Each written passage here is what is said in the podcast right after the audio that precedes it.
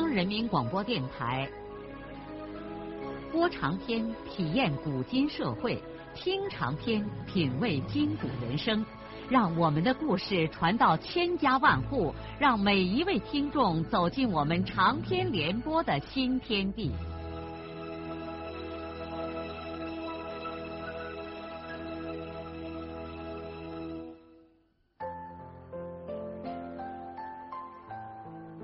听众朋友，请继续欣赏荣获茅盾文学奖的、由中国文联出版社出版的路遥的长篇小说《平凡的世界》，由李野墨演播。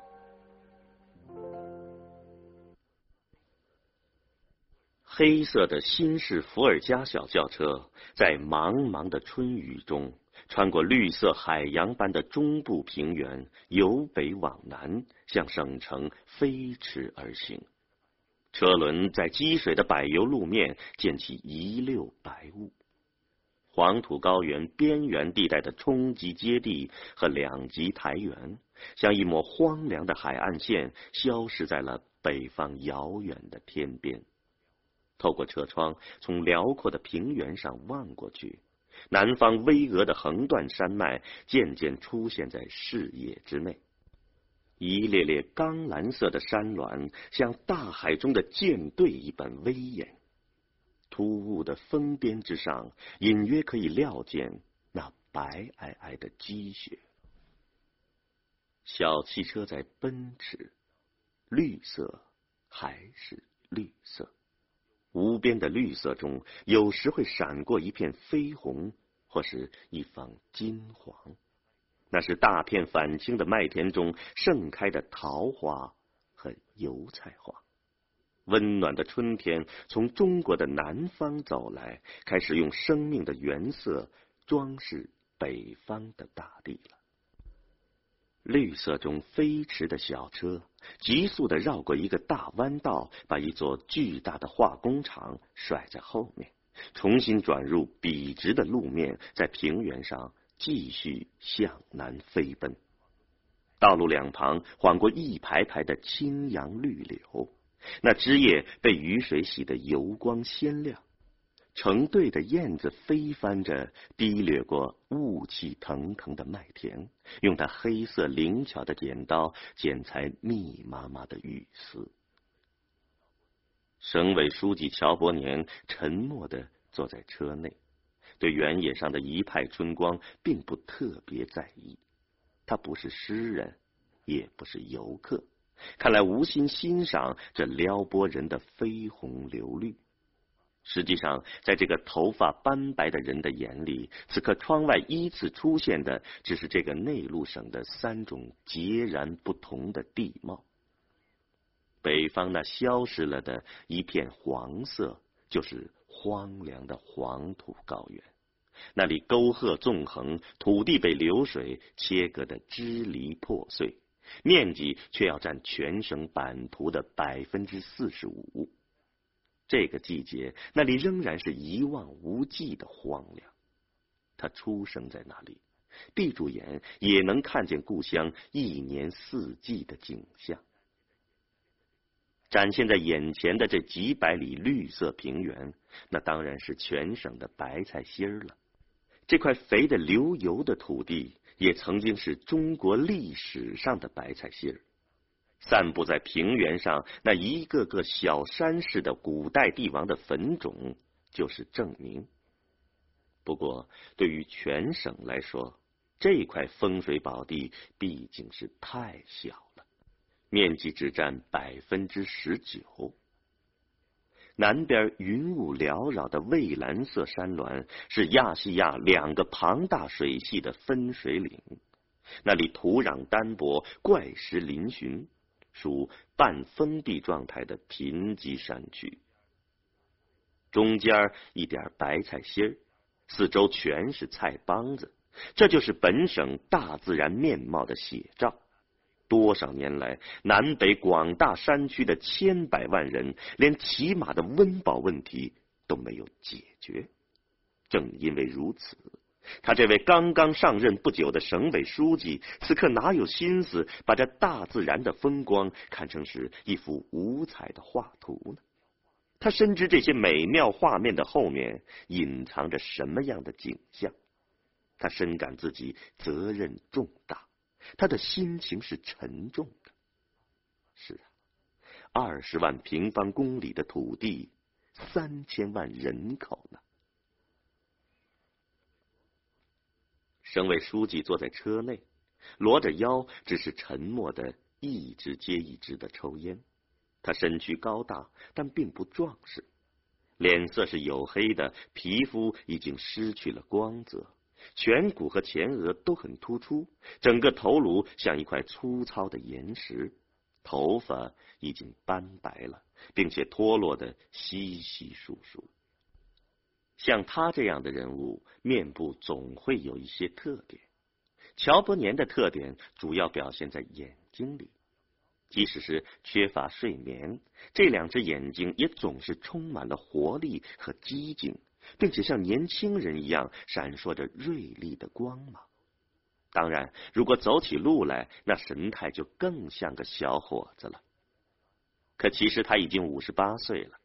他原来的身体倒不像现在这样瘦削，当年曾经像运动员一样的健壮可惜一副好身体，在文革的牛棚和监禁中耗费了大半。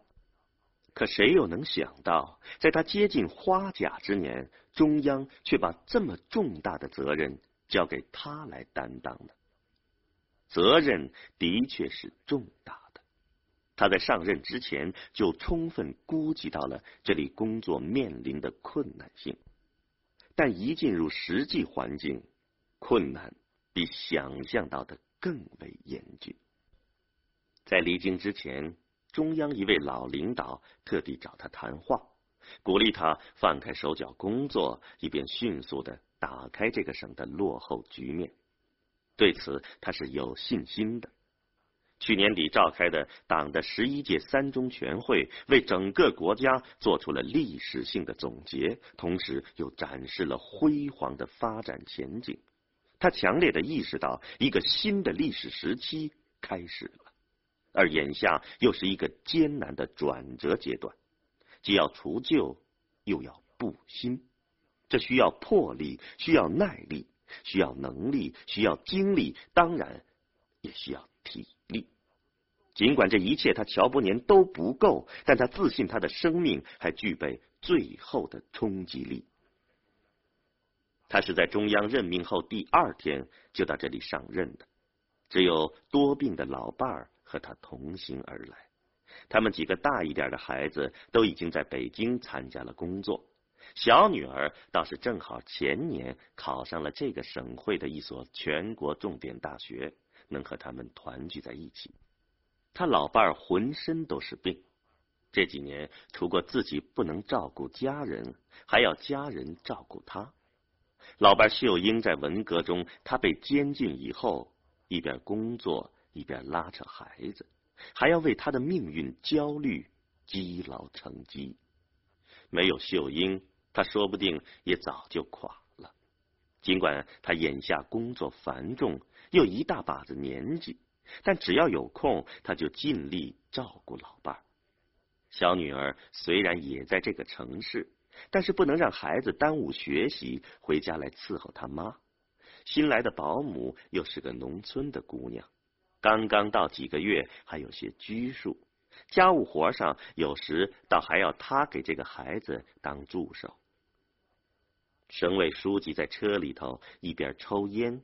一边静静的望着车窗外绿色无边的麦田，蒙蒙春雨中，农人们戴着草帽，正在大田里抡着胳膊抛洒化肥。这场雨太好了，正赶上了农时。不知道北边和南边的山区下没有下雨。他在心里说：“老天爷，最好给那两个地方多下点雨吧。”没办法，我们现在很大程度上还要靠你吃饭嘞。是的，南北两个山区一直是乔伯年最为关心的地方。他到职后最先跑的也是那两个地方，这是他工作的重点。跑一跑更心焦，那里农村的贫困已经可以宣布为紧急状态。但最令他心焦的是，越是贫困落后的地区，那里的领导往往受左的影响越深，脑筋也更僵化。改变那里的极度贫困状况，首先要改变那里的领导状况，这是最咬手的问题。他已经让省委主管组织工作的副书记石忠同志尽快的提出意见。调整和加强南北两个地区的领导班子。乔伯年用指关节揉揉太阳穴，打了一个长长的哈欠。他感到眼睛有些肿胀，很想在车里迷糊上一阵可就是睡不着。昨晚在省农业科研中心开了半晚上的会，会完了以后又失眠了很长时间。他现在很困惫。但又很清醒。他是昨天上午到达位于黄土高原和中部平原接壤处的这个著名的农业科研中心的。本来他很早就想到这里来跑上一趟，但一直挤不出时间来。他对这个农业中心抱着极大的希望。这里有农学院、林学院、省农业科学院等十几个科学研究和教学单位，拥有科技人员三千多人，仅教授和副研究员以上就有二百五十人左右，真是人才荟萃之地。这在全国也是不多的。毫无疑问，今后全省农业的大发展必须发挥这个科学中心的作用。昨天出发的时候，他准备当天就返回省城，因为省上还有一些急迫的问题等待他解决。但他却推迟到今天下午才返回来。这个农业科研中心的所在地仅仅是一个小镇，几千名科技人员的生活一直存在着严重的问题，粮菜、没水和各种生活需要根本就不能保障。他昨天一到那儿，科学家们就纷纷的向他诉苦。他立刻决定晚上召开有关方面负责人紧急会议，研究解决办法。除过先临时采取一些措施之外，他准备返回省里之后，着手研究将这里的镇一级建制改为县一级建制，以便更好的解决这个远离大城市的科研中心在后勤方面的问题。尽管这两天他又跑路又熬夜，疲惫不堪，但他高兴的是，他没有虚行这一趟。现在汽车已经快要到省城了，南面逶迤的山岭已经显出了清晰的面目，如同屏风一般立在天边。城市依傍着南岭。在广大的平原地区展开，此刻在春雨中灰蒙蒙一片，看不见从东到西的边缘。汽车驶过郊外大片的蔬菜地和工厂区，进入了室内。这个季节的白天仍然是短暂的。当汽车上了二十华里长的解放大道的时候，天色已经接近黄昏。加之天阴的很重，城市实际上已经开始了它夜晚的生活。路灯映照着积水的街道，像一条条灿烂的银河。两边的人行道挤满了匆匆行走的人群，各种雨伞组成了一望无际的蘑菇林。主干道上穿梭着各种车辆，一个接一个的岔路口，红灯绿灯在交替闪烁。伏尔加的速度慢了下来。乔伯年侧过脸，看见外面几乎每一个公共汽车站都拥满了黑压压的人群。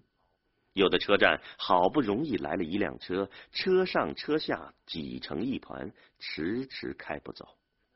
他知道人们在这大雨天挤不上车是什么滋味，他也知道这些人在抱怨，在咒骂，一片叫苦连天。他在车里叹了一口气。汽车终于折进了省委大院，缓缓的滑到了他家的门口。这是一个空荡荡的院落，有一座二层小楼。这个地方原来是一位常委的住所。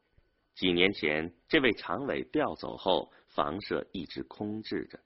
这是省委大院里比较陈旧的一所住家宿舍。乔伯年到职之后，省委办公厅把他的家安排在已经调到中央的原省委书记住的地方，那里条件当然要好得多。但乔伯年就看上了这个地方，一来这个地方闲置着，二来这个地方有个大院落，他还能在其间营务上点什么庄稼。他有一个爱好，爱在自己住的地方种上点玉米什么的。在他看来，即使是从欣赏的角度来说，庄稼比之名花异草，也有一种更为淳朴的美感。乔书记走进自己的小院子，不免惊讶的愣住了。他看见一些人正在他的院子里移花栽草，忙乱成了一团。对他来说，这是一种破坏，而不是美化。他问其中的一个人：“谁让你们移栽这些东西呢？”“啊，呃，是张秘书长。”“你去叫他到这里来一下。”那个人走了以后，他对其余忙碌的人说：“呃，你们大家都不要搞了，这些花草从哪儿移来的，再给我移回到哪儿去。”啊，这些移花栽草的人都停止了干活，一个个面面相觑，不知道他们把什么弄错了。这时候，省委常务秘书长张生民来了。乔伯年问张生明：“谁叫你在我的院子里搞这些东西呢？”门牙不知怎么缺了半颗的张生民咧开嘴，难为情的笑着，吐字不清的说：“ 呃，我寻思你院子里光秃秃的，因此就……哎呀，我准备在这个地方种点庄稼呀，种庄稼。”张生明和其他的人都愣住了，秘书长只好叫众人把这些花草又都移走了。乔伯年这才进了家门。他先上了二楼的卧室，秀英正在床上躺着。他没有说什么，像往常一样，只是冲乔伯年笑了笑。这个笑容使乔伯年浑身一下子就松宽下来。他现在才感到瞌睡的要命，真想马上在秀英身旁躺下来迷糊一阵儿但是他还有许多的事儿要做，不敢睡着了。再说还没有吃晚饭呢。他问老伴儿：“没什么吧？呃，药吃了没有啊？没什么。嗯，晚上的药还没吃呢。”乔伯年在起居间洗了一把脸，就走到楼下的会客室里。保姆小陈给他沏了一杯茶，他抿了两口，就走到厨房里准备帮小陈洗菜，结果被小陈硬拦住了。他又动手为秀英熬中药，因为老伴儿多年生病，他已经是一个老熬家了，熬药的经验很丰富，足可以编一段。熬药三字经，只要他在家，秀英的中药都是他亲自熬。他把砂锅放在了火上，和小陈开始拉过起了家常。他东拉西扯，询问着小陈家里的各种情况。小陈儿是位初中毕业的农村姑娘，刚到他们家来，大概因为乔伯年是大官吧，这孩子一直克服不了拘谨。乔伯年想尽量的使他随便起来，就像自己家里人一样。比方说他在家里做错了什么事儿，小陈儿也敢批评和纠正他，就像他的小女儿红红对他那样。当乔伯年把第二遍中药掺好凉水，重新放在火上之后，他突然想起了一件事儿。他很快的出了厨房，来到电话间，迅速要到了张生民。他让张生民通知市委和市上一些部门的负责人，明天早上上班前都到省委来。他告诉了张生民，他要这些负责同志来干什么。不过，他让声明先不要给市上的领导说明。明天要做的文章是他刚才在汽车上构思的。乔伯年打完电话之后，先看着让秀英吃完了中药。然后才自己开始吃饭。他还没吃完饭，门铃就响了。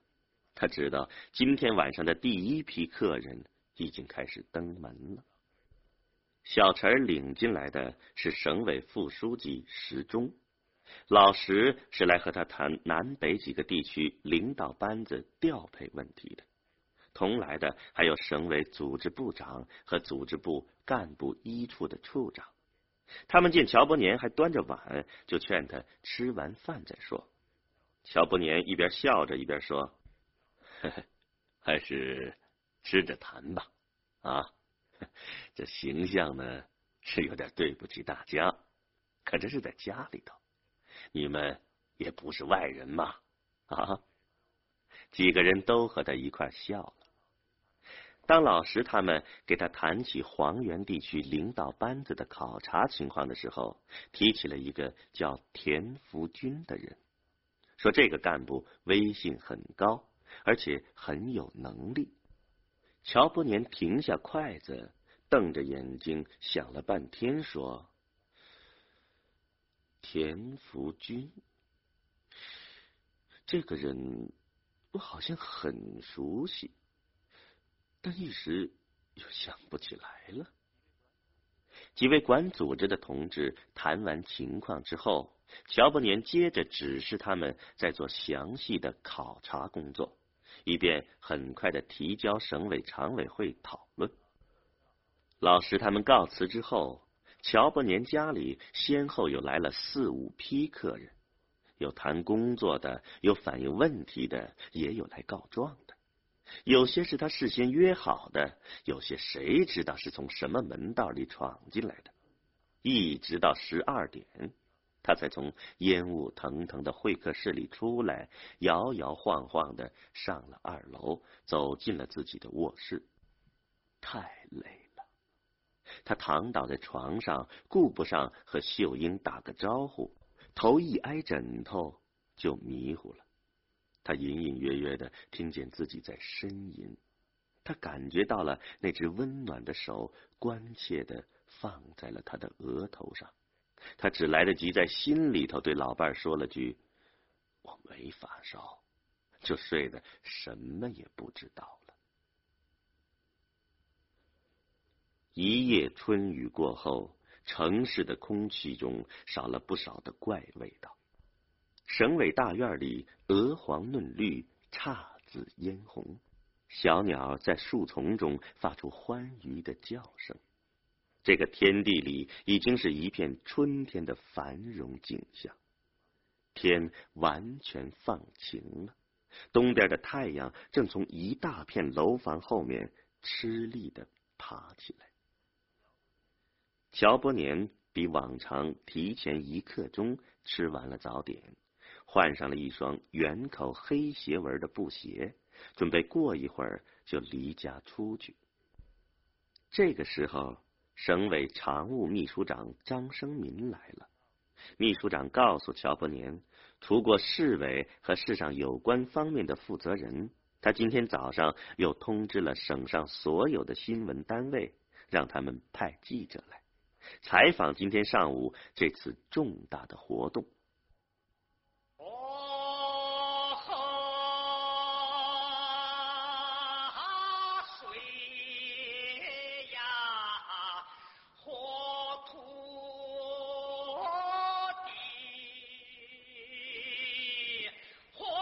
聊的长篇小说《平凡的世界》今天就播送到这里。您听了以后有什么感想、体会和建议？欢迎来信告诉我们。来信请寄中央人民广播电台听众工作部，邮政编码幺零零八六六。请明天继续收听。节目编辑叶咏梅。